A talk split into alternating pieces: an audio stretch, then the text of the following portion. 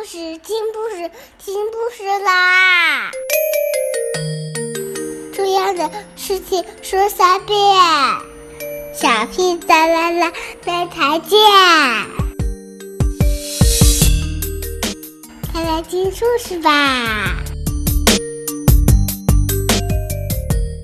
！Hello everyone, today we'll read a book that name is Jumbo the Puppy.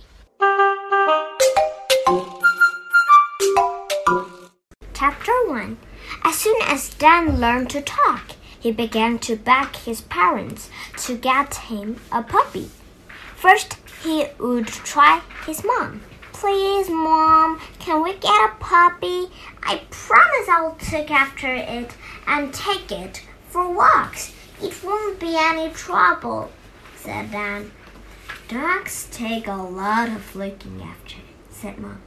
And Anyway, I don't want a puppy digging up the garden now that I've got it looking nice. Then Dan would try his dad. Please, Dad, can we get a puppy? begged Dad. I'll make sure it doesn't dig up the garden, and I'll buy all its food out of my own pocket money. Dogs take a lot of looking after, said Dad. And anyway, we haven't got space in the house for a lively puppy. Every birthday and every Christmas, Dan hoped to find a puppy waiting for him in the hall. There were always lots of super presents, but no puppy then began to think he would never get one. Then, when he was seven, his parents gave in and bought him Jumbo, a furry black and white puppy. He had floppy ears and a very waggy tail. Dad adored. Each day, before and after school, Dan and Jumbo would have great fun playing together. At night, Jumbo would creep upstairs and sleep under Dan's bed, even though he had his own bed in the kitchen.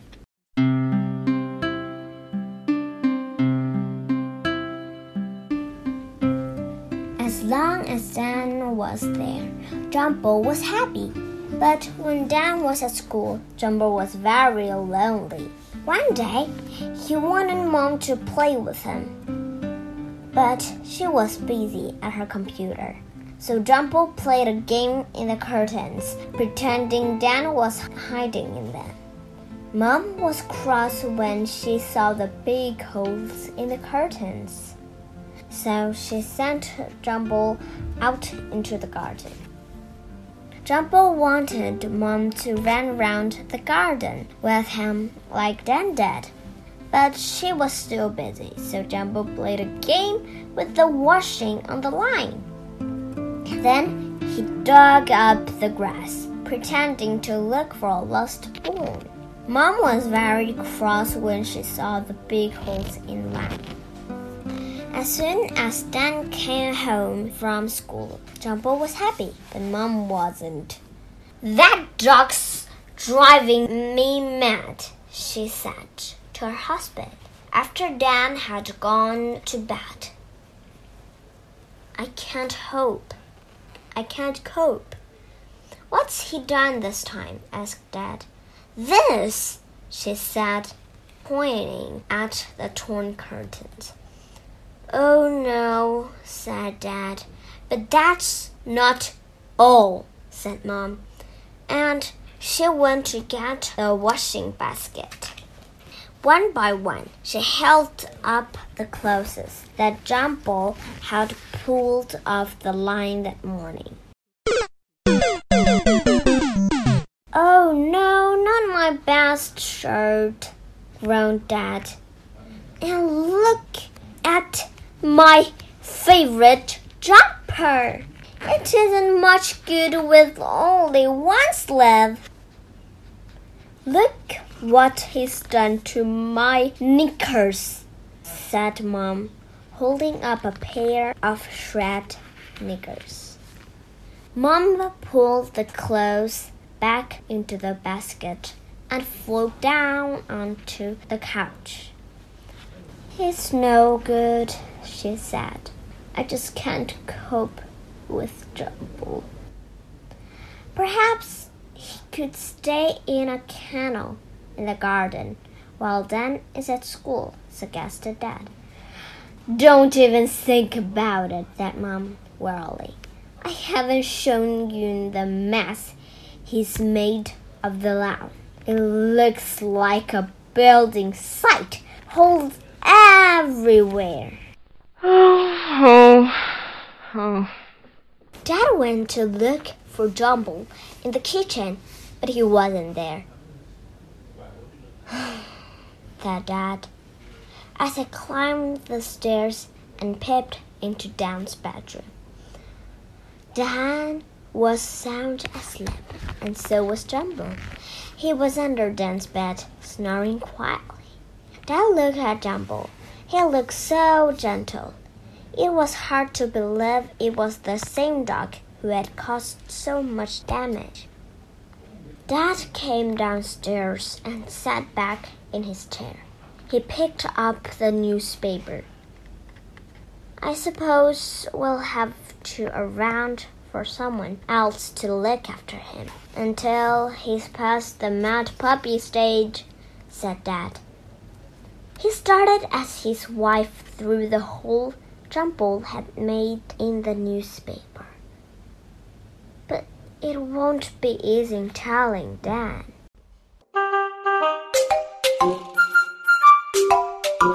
Chapter 2 The next day was Saturday, and Dan and Jumbo were looking forward to their favorite outing of the week. Every Saturday after tea, that took them to Smuggler's Wood. It was a patch of woodland not far from their house. Dan and Jumbo loved to search there for buried treasure. Dad decided it would be easier to tell Dan about their plans for Jumbo when they got to Smuggler's Wood. Dan was standing by the front door and Jumbo was tearing up and down the hall. Come on, Dad, Jumbo, and I are ready. I'm just getting my boots, said Dad, and he bent down to get his boots from the cupboard under the stairs. Jumbo couldn't wait any longer. Beaming with excitement, he jumped up at Dan. Dan watched in horror as Jumbo waggly tail swept a vase of flowers crashing to the floor.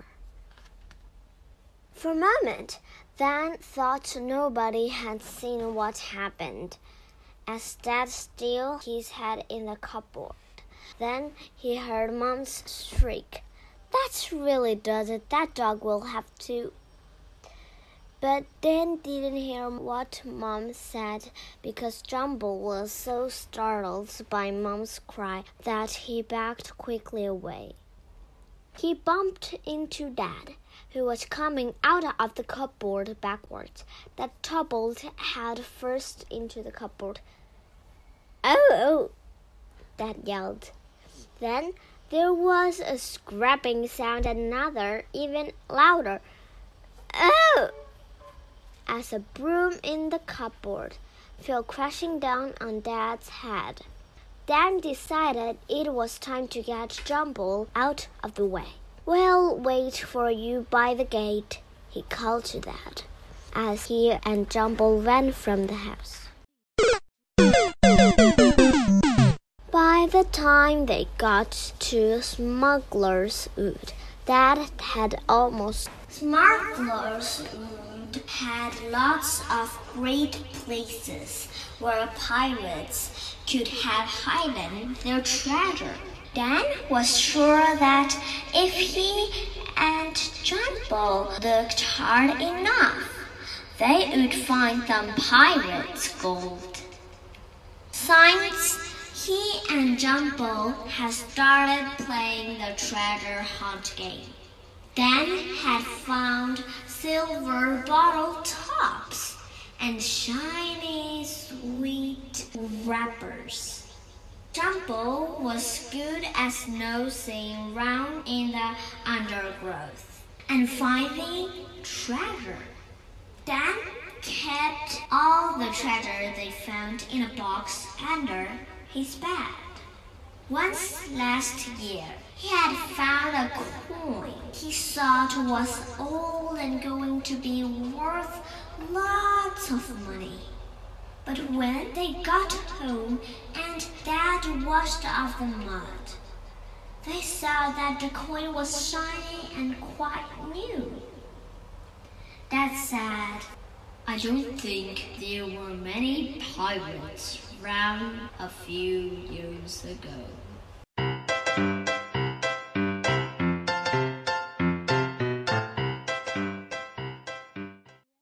When Dan woke up the next morning, he had found a bag of gold coins on his pillow with a card from his dad.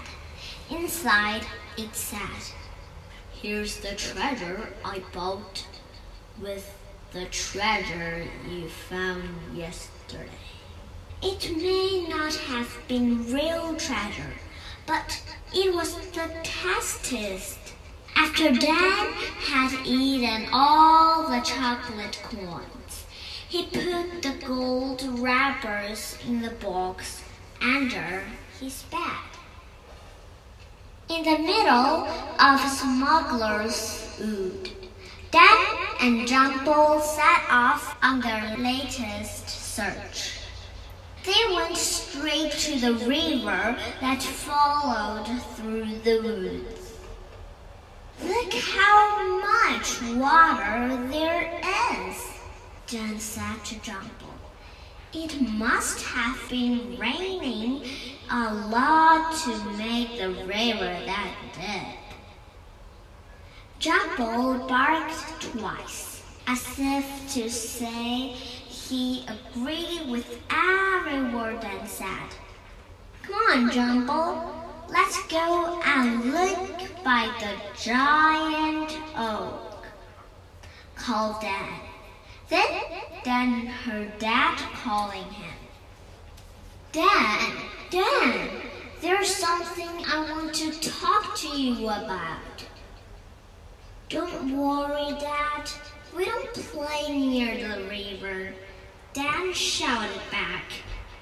It's about Jumbo, said Dad as he walked up to Dad. I won't let Jumbo go near the river either, said Dan.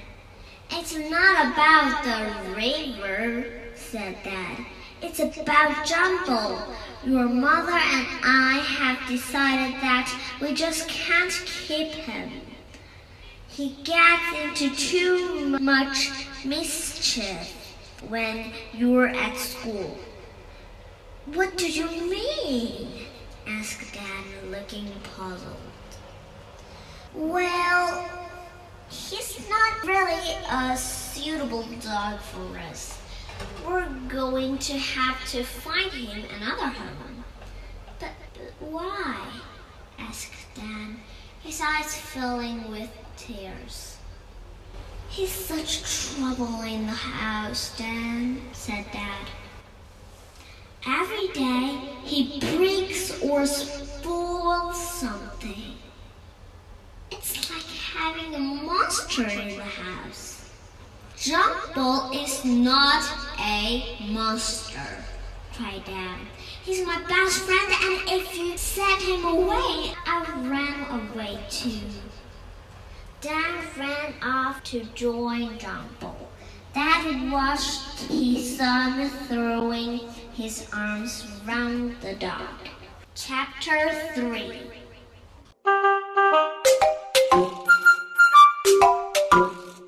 Dad sat down on a log by the river, feeling sad for Dan.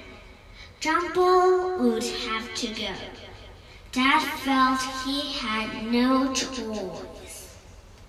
Dan will get used to the idea eventually, thought Dad. And if John Jumbo can be trained, Then maybe one day he can come back to live with us. That fruit was stuck into the swirling river and watched it being tossed and flipped by the fast flowing water. Meanwhile, Dad sat down under the giant oak, hugging Jumbo. I won't ever let them take you away, he told the dog. Jumbo winked sadly and licked the tears from Dan's unhappy face. I'll say that you promise never to break anything again, said Dan, and Jumbo barked in agreement. I'll say that from now on you'll stay in my room all the time, and if you break anything of mine, I won't mind said Dan. Jumbo put his head on one side, as if he was listening very carefully. Dan was cheering up. As soon as Jumbo saw a smile on Dan's face, he leaped around and started searching for treasure. That's right, Jumbo, said Dan. I bet we'll find some real treasure today. Dad stood up from the log to see where Dan and Jumbo had gone. He was pleased to see them both playing the treasure hunt game. Perhaps Dan understands why Jumbo must go, said Dad. And maybe hmm, we could get him a present of some sort to make up for not having the dog. He's always going on about some kind of bike. Yes, that's it. We'll get him a bike and he'll soon forget about Jumbo.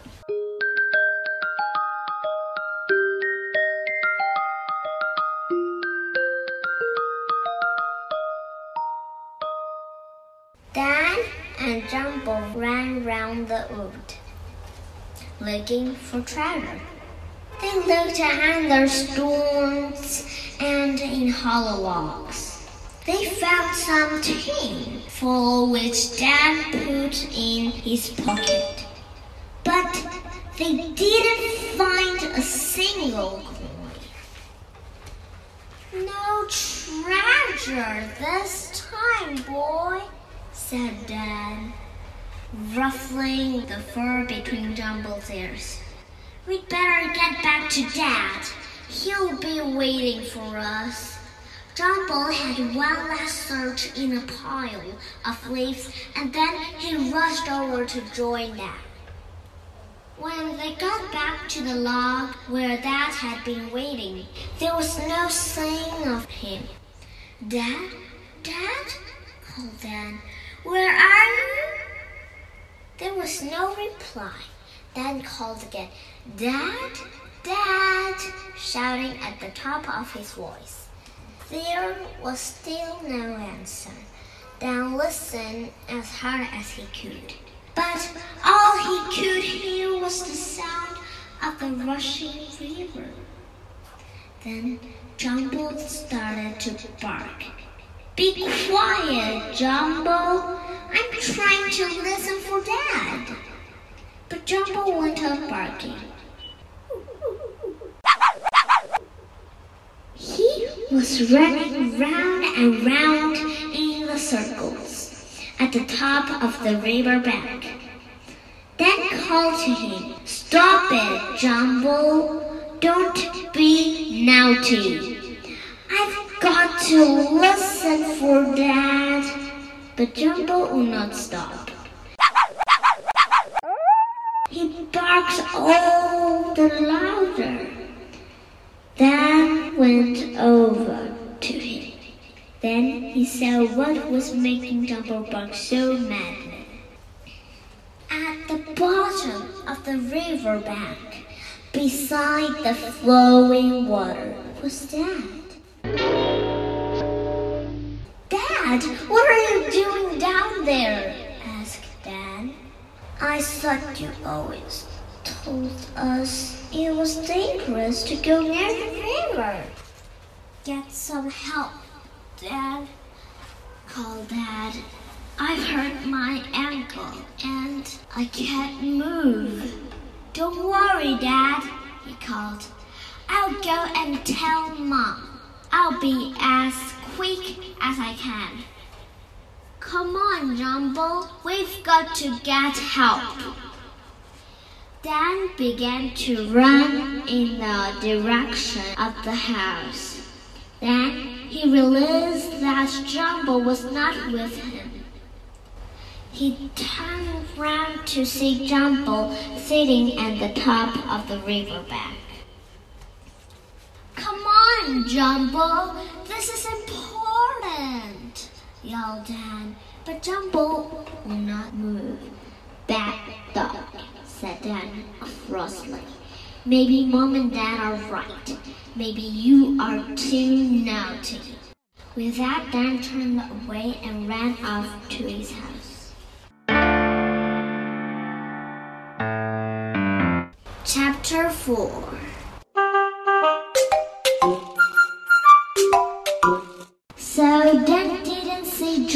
Climbing down the slippery step, uh, the slippery, steep river bank.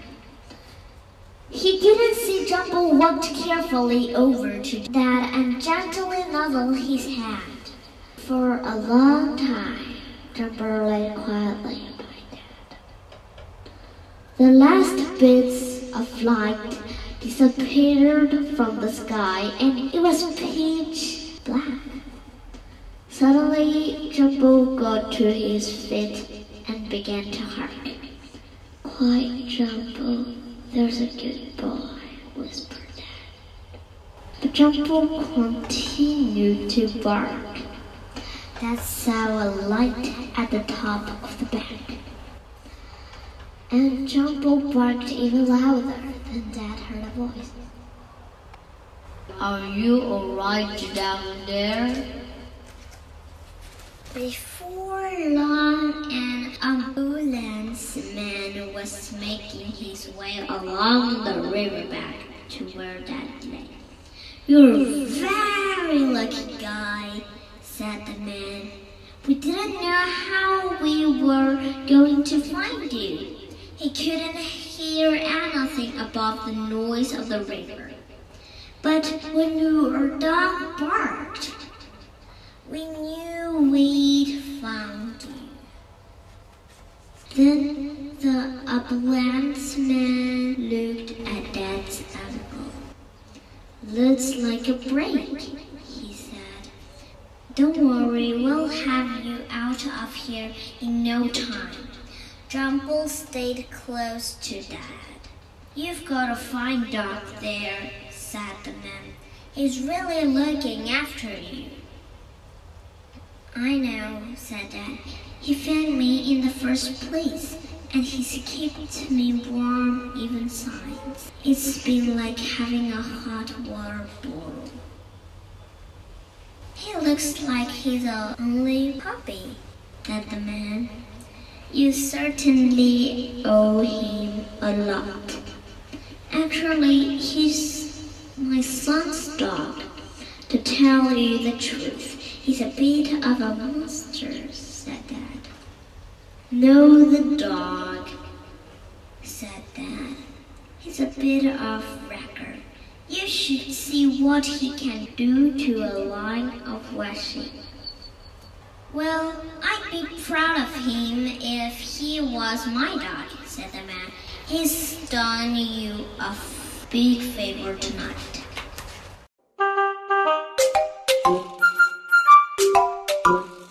The ambulance man gave Jumbo a pat on the back. Jumbo licked the man's face and whimpered in delight. He wagged his tail so hard against the man's leg that it sounded like a drum being struck by a giant. He's a friendly little thing, isn't he? He must be such fun to have round. Dad smiled faintly. Here I come, called a voice from above. Slowly, another ambulance man brought a stretcher for Dad. The man strapped him in. Okay, let's go, they said. Slowly, the man carried Dad up to the top of the bank. Jumbo scrambled up the riverbank to be there to greet him. Mom was waiting at the top of the bank. Whatever happened? Well, said Dad, I feel a bit silly. I saw something golden shiny sticking out of the riverbank and tried to pull it out. I leaned over a bit too far and I slipped. You found some buried treasure? asked Dad excitedly. Not exactly, said Dad. I felt for something in his pocket. He stuck his hand out from under the blanket. In his hand was a golden crisp packet. This is the buried treasure, he said a sheepishly. Then to the crisp packet. I'll put it with all the other treasure in the box under my bed, he said.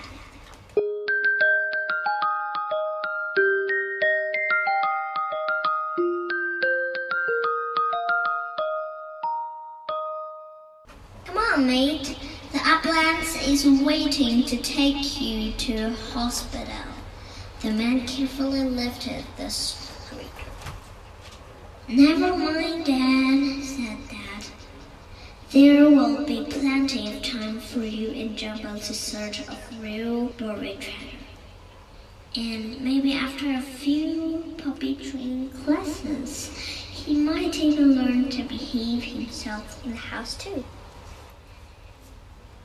Does that mean Jumbo can stay? asked Dad excitedly. What do you think? asked Dad, smiling up at his wife. How could we possibly let him go? Mom said. He's a hero.